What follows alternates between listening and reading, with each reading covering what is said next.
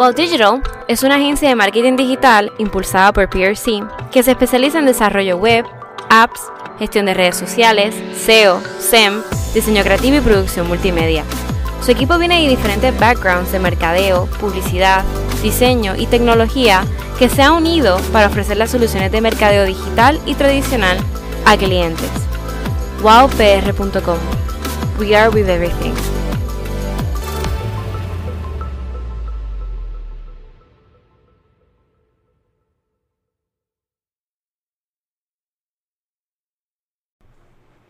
Hola, Hi. bienvenido a más caso donde te contamos relatos auténticos de casos criminales. We are back. Finalmente. estaba en mudanza, Oh my god, horrible. Sí, so por eso estuvimos en una pausita. Y ahí Todos Carlita los te días. mudaste. Uh. Sí, ya, finalmente, ya, poco a poco. Eh, Ah, voy a entrar. Este, estos últimos pasados han estado medio ¿Pasado qué? Días. tensos meses Ah. en este, lo que por lo menos lo que es Estados Unidos, pero ha desatado eh, protestas y opiniones a través del mundo entero. No es la primera vez, ¿no? El tema de. Um, la- aquí es que lo que es lo de Black Lives Matter, pero en, eh, a lo que quiero vincular a este episodio es más um, el abuso de poder de la policía y todas las Ujú. jodiendas, y cómo el sistema funciona, y cómo estas personas, la mayoría, nunca son castigados por este tipo de, de, de- de in- in- De injusticias, injusticias completamente evidenciadamente Ujú. injusticia, Ujú. por decirlo así. Y es un tema bastante universal. Claro, exacto, a eso quiero llevar, que no solamente es en Estados Unidos donde se ve esto, sino realmente en el mundo entero. Y. Puerto Rico eh, It's not exception. no es ninguna excepción, aquí se ve bastante, yo creo que... Sí. Y yo creo que estamos llegando a un nivel bastante... eh, que se ve en los Estados Unidos, obviamente no- aquí todavía no, no matan a gente, pero a, esto, vamos a ver qué pasa con eso aquí. Pero creo que poco a poco, como va el gobierno en Puerto Rico, puede ser que lleguemos a, a como en Estados Unidos están, que están bien. Ah, sí. Sí, sí. Eh, pero nada, seguimos entonces, voy a, a lo que voy. Este caso es eh, de aquí de Puerto Rico, como dije, y tiene que ver con este todo este tema que acabamos de, de introducir. Y es un caso eh, bien famoso por, por, I guess, o sea, por lo que fue, ¿no? O sea, es un caso bastante impactante y Sí, es icónico en la sí, de Puerto ha Rico. sido, o sea, esta, esta víctima y este, y este, y este suceso ha sido como un símbolo de, para, para protestas y, y, you know, como que tratar de eh, cuestionar el sistema, ¿no? Em, Sí, como la historia se repite tanto en cuestión Claro. de que las protestas y más de la UP, que es la Universidad Pública, claro, la Universidad de Puerto recinto Rico. principal de Puerto Ujú. Rico. um, Eh, y, ok, también hay que mantener en consideración que esto es en el 70. So, están pasando muchas cosas. Claro, nosotros llegamos a hablar entonces del caso también icónico de los 70 por el gobernador, ese era el problema, Ajá. el gobernador que estaba gobernando, valga la redundancia, um, que era el hijo de puta este que todavía está vivo por ahí, dando cantazos. Vamos a decir que todavía salen shows, ¿no? Ajá, que le pegaron un puño. Ah, Um, se me olvidó ¿Cómo se se llama el llamaba? Carlos no era. I just don't even No me acuerdo. I'm exhausted, people. Eh, nada, el punto es que, exacto, había muchas cosas pasando, entre ellas Sí, también una como que las cosas de. Estados Unidos, la guerra de Vietnam, todas las jodiendas. En ese momento, en la UP, eh, tenían, en la, en la militar estaba presente, tenían mucha, ocupaban espacio de la, de la UP, de la ROTC y todas las jodiendas. Obviamente esto era como que, what the fuck, Eh, no queremos esto, right? So, eh, en Claro, marzo del Romero 70, eh, ah, Romero Barceló, exacto. en el, en el, a principio- en el marzo del 70, eh, ya estaban protestando los, los estudiantes de la Universidad de Puerto Rico eh, por todos estos problemas, ¿no? Específicamente por, por lo de la presencia de La de la militancia. militar en, la universidad, o sea, en el ámbito Estudiantil. estudiantil. Aparte de que en ese momento tampoco habían las decisiones y todo eso, como el día de hoy, quiero dejarles saber. No, no, no, no, realmente no, no la hacía la- la- el estudiantado, ¿no? Eran gente mandando ahí al garo. Eh, so nada, esto, by the way, este, esta fuente es el BBC, esto es un artículo del BBC, y eh, complementado con una entrevista de un autor que escribió un libro sobre este acontecimiento. Ok. Eh, Era el 4 de marzo del 70, como dije. Este, y la isla era también un hervidero de protesta contra la guerra de Vietnam y contra Estados Unidos, right? Eh, que era lo que había mencionado. Había muchas cosas pasando, aparte de, de los puertorriqueños no queriendo que ver nada con los Estados Unidos, porque antes Estados Unidos te- tenía mucha presencia, era una presencia bastante... Era militar, ¿no? Era, todo lo que estaban era militar, tenían toda la jodienda militar, so... That was not a good thing, no queríamos eso, right? So estábamos como que, bye. Um, y encima de eso, pues estaba pasando lo de la guerra de Vietnam, que nadie la quería, etcétera, etcétera. So, para un puertorriqueño, uno bien se puede imaginar cómo sería esta protesta. Uno te- tú- yo creo que tú leyéndolo o escuchándolo puedes imaginarte cómo sería esta protesta Ujú. físicamente, porque lo hemos vivido muchas veces. Veces. O sea, esto es algo que se repite y se repite y se repite. Eh, para que tú veas el, el, el nivel de injusticia que se va a quedar. generaciones y generaciones. Sí, se, se va, it's here to stay, Ujú. desafortunadamente, a menos que nosotros no hagamos algo drástico. Si las injusticias siguen pasando, pues la huelga seguirá pasando. Claro. you know? Eh, eh, esto es Río Piedra, mind you, ¿no? El recinto de Río Piedra. Eh, arriba desde un balcón en el segundo piso de la residencia estudiantil, que las residencias de, de la UP están justo al lado de, la, de las entradas de la, de la universidad. Sí, estas estaban dentro. Son de adentro. sí. Oh shit, de, es verdad, las de afuera no. Bueno, la, la una no. de afuera existía todo, ya. ¿no? Ya existía, pero estas fueron las de adentro, que fueron las primeras de la UP. Sí. Pues, normal, era una, una, una, una protesta bien grande, este, eh, donde pues la gente, I guess, en contra de, la, de las policías, porque las policías aquí en Puerto Rico, cuando pasan estas cosas, no están para controlar la, la, el, el, el revolú, están mucho más para deshacerse del revolú y de cualquier manera, ¿no? O culpar no están, no están para como que mantener, tú sabes, proteger y mantener el Ah, orden. Están mucho más para para esto y deshacer de todo este revolú, como sea, ¿no? So, este- estas protestas siempre involucran mucho, mucha agresividad contra los policías. Eh, normal, puerco, cabrones. Sí, exacto. So, en verdad, estas protestas se ponen un poco... Pero es el abuso de poder que tienen. Sí, se, eh, se ponen, se, es- se agitan, ¿no? Pero esto es normal, esto es una protesta y, y estamos todos en, en todo el poder y todo la eh, derecho de hacerlo, ¿no? Este, pero llegan las policías, los policías, perdón, y en orden de, de parar toda la, la protesta y lo, básicamente los acorralan, o sea, vienen, eh, ¿cómo se llama eso? Este, Los encierran. los batallones estos de policías, como que los grupos grandes. Yo siempre he visto y los los están SWAT. encerrando. Sí, sí, no, o sea, como se diga, el grupo de, de, de, de policía, whatever, lo estaban atrapando. So ya todo el mundo estaba corriendo, todo el mundo estaba like, what, what, what. Entonces volvemos al balcón, ¿no? En el balcón está este grupo de estudiantes que están gritándole a los policías. Sí, del balcón Eh, del, de la residencia, de la residencia este-. Sí. Como que cabrones, what the fuck, holy shit, motherfuckers. Y entonces, un policía misterioso, que hasta el día de hoy no se sabe quién, quién fue, Lo taparon. you know. Fue entonces cuando uno de los guardias desenfundó su pistola. La apuntó minuciosamente hacia el edificio, de donde venían los gritos, ¿no? O sea, al balcón, y disparó. Eh, aquí dice fue un solo disparo y lo dice porque te lo pone bien dramático, ¿no? O sea, fue un disparo y todo el mundo se quedó como que, what the fuck, o sea, que acaba de pasar, ¿no? Eso es algo que tú estás en una protesta y tú escuchas un disparo y es como que it's not supposed to be happening, ¿no? ¿Qué Se está supone que pasando? no, Sí. Eh, Nada más que te pueden tirar es lo de las bolas estas. Sí, de lo de rubber. Y con todo eso no se supone. No se supone. A menos que, que no estén tratando de matar al policía o algo, no se supone. Ya. Eh, para cuando se escucharon los gritos de nuevo, después de la bala, la balaja trágica ya había cumplido su cometido. Este, no, ya había. Le disparó a alguien. sí, de ya, esas ya había disparado a alguien. gritando La- en el balcón. La bala le dio primero a un tal Celestino Santiago, que estaba en el balcón también, am, que le atravesó el cuello. Oh my god. bla, bla. Él sobrevivió. Pero cuando la bala salió de él, cayó en la sien de eh, una tal Antonia Martínez Lagares de 20 años. Iconic Queen. Y le reventó el cráneo, ¿no? O sea, Oh my god. o sea, imagínate. Este policía, ¿te imaginas? ¿Qué fucking no falla. O sea, esa? tuvo que haber sido una gana bien cabrona de querer disparar para allá arriba y no fallar.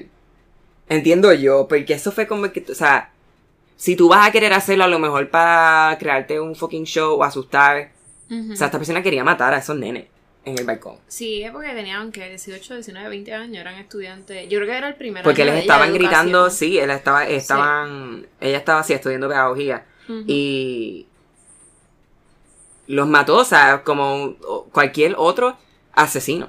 Sí, exacto. Y solamente porque ellos estaban gritándoles que eran unos puercos y eran unos cabrones y eran unos abusadores. La cual aquí acaban de probar lo que son, ¿no? O sea, Ajá. eh, pues, como dije, Celestino Santiago, uy, fue eso. Santiago sobrevivió, eh, Pero la estudiante de, reverse. educa- de educación de la Universidad de Puerto Rico fue declarada muerta dos horas después en el auxilio mutuo. Bendito. Eh, medio siglo después, nadie ha sido condenado por la muerte. Eh, y todavía. Eh, pero el asesinato de Antonia Martínez sigue siendo una, una llaga que no ocurre en la memoria histórica de la isla. Eh, como dije, está. Bueno, I'll get to that later porque aquí, aquí te, te dicen como que cómo ha influenciado ese caso, la ¿no? A- cultura y Exacto. las protestas. Sí. Eh, desde aquella noche de marzo del 70, su, su asesinato ha inspirado canciones y murales y varias voces a través de los años. Wow, y varias voces a través de los años han exigido, sin mucho resultado, que se haga justicia, ¿no? Eh, Ese caso está cerrado hace tiempo. este, bueno, vamos, exacto, pues, vamos a llegar a esto. Exacto.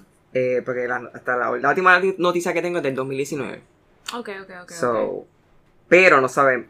Ah, Carlita. Eh, so, esto ya, o sea, no se ha resuelto y esto es un, un- un caso que ha marcado la historia, ¿no? O sea, Period. sí, y queremos saber, ¿no? Porque there should be justice, aunque haya pasado ya hace más de 50 años. There should be justice, ¿no? O sea, la, la, la, la policía debería reconocer que, que lo hizo y hizo algo Ujú, malo. ujú. ¿Entiendes? Eh, nada, vamos a darle backtrack un poco y esta, est- esto es eh, lo que la entrevista de, de esta persona que escribió el libro Antonia, tu nombre historia, que salió el año pasado, en 2019. Se llama Irán Sánchez Martínez. Eh, que este libro él lo hizo a través de una investigación que hizo del asesinato. ¿no? Y esta entrevista con el BBC es lo que voy a, a contar ahora. Nice. Eh, ella había nacido en Arecibo, en el norte de la isla, para los que no saben, el 22 de abril del 49 y hacía licenciatura en pedagogía, como habíamos dicho. Estábamos en el mismo hospedaje, o sea, se conocían. Eh, compartíamos la misma mesa para la cena, tengo una foto de ellos. Bendito. Así que ellos eran- eran amistades de la uni. Sí, exacto, eran compañeros. Este, sí. En la tarde del 4 de marzo, que fue el- lo que, el, el- el día. Fatídico día, como Sí. Ambos se cruzaron y caminaron juntos hacia el campus central. Habían escuchado que había una protesta y querían ir a apoyar. Pero esto es un quote de él, un- una, una cita. Pero cuando llegamos a uno de los portones de la UPR, vimos que venían los antimotines. Eso es lo que quería, esa es la palabra que quería. Eh, nos retiramos a ver qué, qué iban a hacer, ¿no? ¿Qué les iba a pasar? Si iban a salir a la calle, whatever, whatever. Pero no fue necesario esperar mucho. Oímos lo que no pa- nos parecieron detonaciones de armas de fuego y echamos a correr. Pero ¿Sabes es- quién da la orden de eso, verdad? El superintendente de la policía, ¿no? Pero ¿sabes quién le da la orden? ¿El gobernador? Claro. That's what I'm saying. Que ese gobernador fue un hijo de puta. Igual que todas las puñetas. Bien, exacto. Pero que igual él manda a matar a... Sí. En la... No, no, no, vimos el caso de. Cerro Maravilla, ¿verdad? Exacto, vimos a Sí, matar- lo- vimos pueden lo de escucharlo en nuestro podcast. claro. Hicimos, Héctor hizo un super episodio de eso. Sí, es bien interesante ese caso. Eh, me peleé. Antimotines. Ajá, so ellos se echaron a correr, ¿no? Escuchan lo- los tiros y empiezan, empiezan a correr. Esa carrera, el rumbo que tomaron esa noche, marcaría el destino de ambos. Las opciones entre la vida y la muerte, el hecho de que, de que una murió esa noche y el otro sobreviviría para contar la historia. Abrosita. Eh, las muchachas habían corrido en la dirección que habíamos usado para llegar a la universidad. Y hacia allí era donde se dirigía otro batallón de la policía. Quedaron como el jamón del sándwich, ¿no? En verdad, realmente no tenía mucha opción. Bueno, fuck that shit. Sí, no debían haber muerto, I ¿entiendes? mean, tú puedes quedarte acorralado y correr y No esconderte, pero no, tú sabes. Fue entonces no- cuando no otros estudiantes que la vieron para protegerla, la invitaron a subir al apartamento de la Mm. residencia donde luego le dispararían a Antonia en el balcón. Am, la hubieran matado en cualquier lado. Sí, obligado. O sea, si ellos tenían la orden y podían hacer lo que... Los testigos de aquella noche cuentan que en un inicio la policía se negó a auxiliarlo. No, normal. ¿Qué cojones? Ahora cita, algunos muchachos le suplicaban que los ayudaran, que había una muchacha herida hasta que varios estudiantes decidieron arriesgarse y bajar con ella. Eh, ¿Qué pasó con los responsables? ¿Quién fue responsable? ¿Ah? I don't know. Ujú. Aunque varios estudiantes fueron testigos de los sucesos de aquella noche, entre ellos Celestino Santiago, ¿no? que fue el que le dispararon también y había sobrevivido, Ujú. identificaron a algunos de los guardias. Sus testimonios no fueron tomados en cuenta. Jesus. Meses después de la muerte, un policía de 22 años, que no pertenecía a la fuerza de choque y que ni siquiera estaba tan cerca del lugar del disparo, fue llevado ante los tribunales, ¿no? Como, ahí es como para un... Un fake. Sí, como que, ah, mira, Oh estamos God, haciendo algo. Están bregando, Sí. Eh, como los jueces no encontraron pruebas de su parti- participación, obviamente porque él no estaba ahí, fue absuelto. Ese proceso terminó el 7 de octubre del, no- del 70 y a partir de entonces el Departamento de Justicia de Puerto Rico archivó el caso. ¿Qué cojones? O sea, seis meses después, siete meses después. Es un cold case. Ahora, cita, que yo sepa, nunca entrevistaron a ninguno de los policías que estaba debajo del balcón. Ellos sabían quién hizo el disparo, pero impusieron la ley de sil- del silencio sobre su obligación legal de denun- denunciar el delito. Y el responsable nunca fue denunciado. Para que vean que esa... Eso es muy puertorriqueño, la ley del Sí, silencio. no corre solamente en la drogado, es que... pues, Sí, esto pasa en, todos sitios. como aquí todo está tan corrupto. Sí, todo. De acuerdo con la ex jurista, el caso de Antonia Martínez no ha pre- eh, prescrito por haberse tratado de un asesinato. So que fue un accidente. Así que 50 años después todavía no tienen un... eh, perdón. Así que 50 años después todavía tienen un caso abierto que no ha sido resuelto y a pesar de eso desaparecieron el expediente. Eh, ay, el ex juez asegura que su investigación sobre lo que pasó después de la muerte de Antonia sugiere que la justicia puertorriqueña quemó en 2004 el expediente. O sea, no quieren bregar con eso, ¿no? Mientras la policía local le respondió que no encontraron ningún docu- documento vinculado aquella noche. O sea, la No policía pasó. no hizo nada el 4 de marzo del 70 Ujú. para los récords de la policía. O sea, básicamente destruyeron cualquier tipo de, de memoria del caso Exacto. Que pudieran, I guess, alguien abrir algo. Pero Exacto. a final de 2019, ya después del revolú de votar a Ricky Rosselló, Puerto Rico pasó por un momento donde la gente despertó un tiempo. Y familiares de Antonia le escribieron a la gobernadora este, que heredó el poder, porque no se lo dimos, eh, Wanda Vázquez, eh, para pedirle una reapertura de la investigación. Ella era la secretaria de justicia anteriormente a ser gobernadora. Ay, por favor. Muy sí, mal va- trabajo que hizo, Sí, tapando todos los casos Sí, incluyendo el de Osuna. ¡Uh! Según Sánchez, una fiscal se comunicó con él y con la hermana de Antonia y les aseguró que se había abierto una nueva investigación. Se embuste. Ay, si esta cabrona, pff, por Lo más Dios. embuster y más Abrimos cita. No sabemos qué pasará. Abrimos cita. Abro cita. No sabemos qué pasará, pero esperamos que aunque sea tarde, se pueda hacer un acto de reparación histórica con lo que le pasó a Antonia. No, eso es lo que digo. Que debería haber historia. Es un acto de, de justicia. La gobernadora dio instrucciones del departamento, al Departamento de Justicia para que se investiga- investigara la situación. Y a mí me llamó una investigadora y me dijo que ella estaba a cargo de esa investigación para entrevistarme. Policía tiene que estar ya muerto. Jesus fucking Christ. Exacto. So, aparentemente el caso ha sido reabierto, pero no sabemos cuán real es eso. I don't Eh, lo dudo mucho. Exacto. pero nada. Vamos a ver entonces hablar un poco de cómo influenció esto La muerte. la muerte en la cultura y en, en la forma en que los puertorriqueños piensan y, y protestan y todas las jodiendas, ¿no? Eh, tras los sucesos de, este, de esta noche, la Universidad de Puerto Rico vivió una serie de reformas y el movimiento estudiantil se consolidó con la figura de Antonia como estandarte. Eh, como resultado de un referendo, los estudiantes expulsaron del campus a los soldados miembros de la ROTC, Ujú. la fuerza que reunía a los que cumplían el servicio militar obligatorio y que habían sido ubicados en los terrenos de la universidad. ¿Qué cojones? Eh, Todavía están por uno, ahí. uno de los motivos de las protestas, no, oye, tú te, tú, la no, no, tú te vas para otro lado. O sea, tú puedes coger tus clases, ellos tienen su área y tienen su parking. Yes. Sí, sí, en la área, en la área azul de la UP. Pero no es como antes. Ellos no tienen, realmente tú no lo ves. Like, no tienen ese poder ni presencia. Claro, exacto. Pasa que hay estudiantes pues que estudian Ah, bueno, no, exacto, exacto, slash- exacto. Sí, sí. También ganaron mayor participación en la toma de decisiones y las legislaciones que in- eh, incidían sobre la vida estudiantil. Hasta el día de hoy, la gente sigue peleando por más poder porque no le dan nada de poder a los estudiantes No. eh, de la Universidad de Puerto Rico. El gobierno fuck. They don't give a fuck, se siguen robando dinero de la UPI. Los fondos. Este. Y los estudiantes. Sin no clase. voz ni voto. Exacto. Este, pero según cuenta Sánchez Martínez, el asesinato de Antonia no solo marcó para siempre el movimiento estudiantil de la isla, sino que siguió siendo un referente para las luchas sociales. Ujú. O sea, siempre seguirá siendo un. como una. un, re- un- como un referido, ¿no? De. de. Sí, una marca en la historia. Sí. Un antes y un después, totalmente. Exacto. Exacto. Es Porque un antes de esto.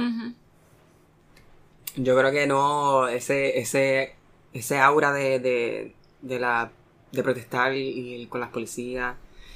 Yo creo que estos últimos años fue, fue, fueron cruciales en cuanto a cómo la policía, o sea, la policía se estableció como bien corrupta en estos últimos años, especialmente con todo lo que pasó el Cerro Maravilla, este, los Sí, fue una 60s, década, 70s, sí. como que, Mundial, sí, sí. O sea, lo mismo que estaba pasando en Estados Unidos, Ujú. estaba pasando acá a nuestro, pero con nuestro, no sé, no quiero decir estilo ni...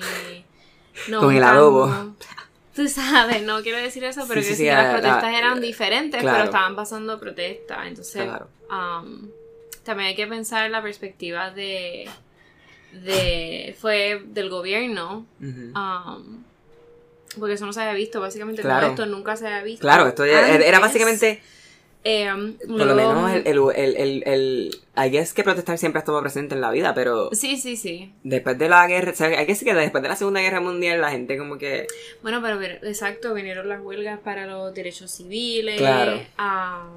la Marina empezó Pero- a llegar a Puerto Rico, eso fue otra huelga. Pero todo esto de, I don't know, I guess que como que las policías y los protestantes y todas las jodiendas, I don't know, just en algún lado se fue fuera de control y no sé.